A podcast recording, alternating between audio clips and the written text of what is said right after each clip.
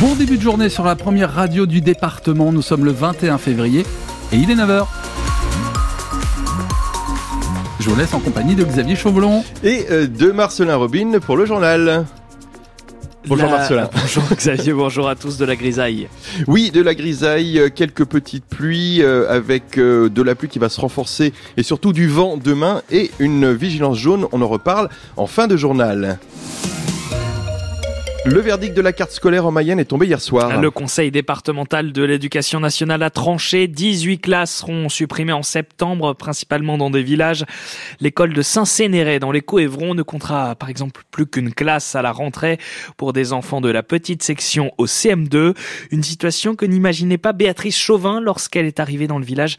Elle est trésorière de l'association des parents d'élèves. Nous, nous nous sommes installés dans le village il y a trois ans et nous avons fait le choix justement de mettre nos enfants dans cette petite école de village pour la faire perdurer. Et trois ans plus tard, on s'aperçoit que finalement, euh, nos efforts ont été vains. Il faut savoir que moi, je suis prof, donc euh, je sais ce que vivent les enseignants au quotidien.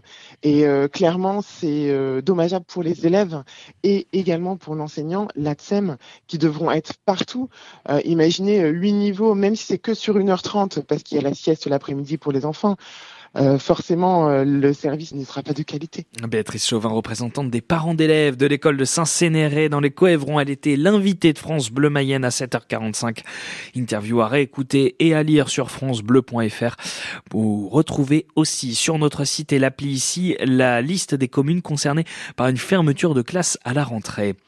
À trois jours de l'ouverture du Salon de l'agriculture à Paris, Gabriel Attal prend la parole en ce moment pour présenter les contours du projet de loi agricole, annonces très attendues par les éleveurs et les cultivateurs qui ont encore mené plusieurs actions hier soir et dans la nuit. Un camion de lait, par exemple, destiné à une usine Lactalis en Haute-Saône a été vidé et tagué Cyril Ardo.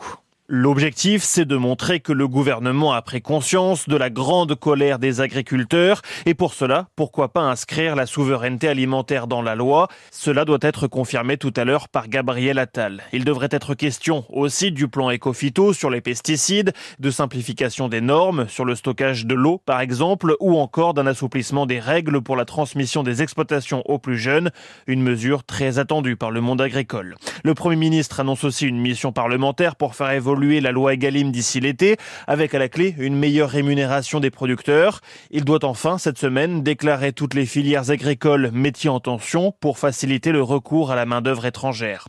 Les attentes sont très fortes, prévient en tout cas la FNSEA, qui a d'ores et déjà prévu une grande manifestation vendredi soir à Paris. Les annonces de Gabriel Attal sont à suivre en ce moment en vidéo sur francebleu.fr.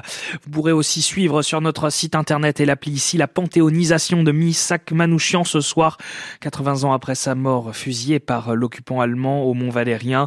Le résistant d'origine arménienne sera accompagné par sa femme Mélimée, elle aussi résistante. La cérémonie débutera à 18h30. Patrick Buruel, lira la dernière lettre envoyée par. Les, le mini- les ministres de la Santé, du Travail et de l'Industrie seront à Mayenne ce soir. Catherine Vautrin et Roland Lescure visiteront le site pharmaceutique GSK, là où sont produits des antibiotiques, notamment l'amoxicilline. Catherine Vautrin sera l'invitée de France Bleu Mayenne demain à 7h45. On évoquera avec elle la situation compliquée aux urgences dans le département et le manque de médecins. Attention, si vous avez besoin d'appeler la police, le 17 est en panne depuis hier soir en Mayenne. Il faut donc composer le numéro d'urgence 112 pour être redirigé vers les services de police secours. On ignore pour l'instant l'origine du problème. La grande majorité des Français est dépendante à la voiture pour se déplacer. Mais ce n'est pas une surprise, la nécessité d'avoir un véhicule est encore plus forte à la campagne. 90% des habitants des communes rurales sont dépendants de leur voiture pour rendre visite à des proches, selon une étude de l'IFOP publiée hier. Pour aller travailler aussi, il faut prendre le volant. Alors le département de la Mayenne et l'association Aide à Dom viennent de nouer un partenariat afin de freiner les dépenses liées au déplacement des aides à domicile. C'était le sujet de l'écho d'ici à 7h15. Vous pouvez réécouter la chronique sur francebleu.fr. L'Inter Milan a pris une option sur les quarts de finale de la Ligue des champions de football en battant l'Atlético de Madrid 1-0 hier soir. Match nul entre le PSV Eindhoven et le Borussia Dortmund, un partout dans l'autre rencontre de la soirée.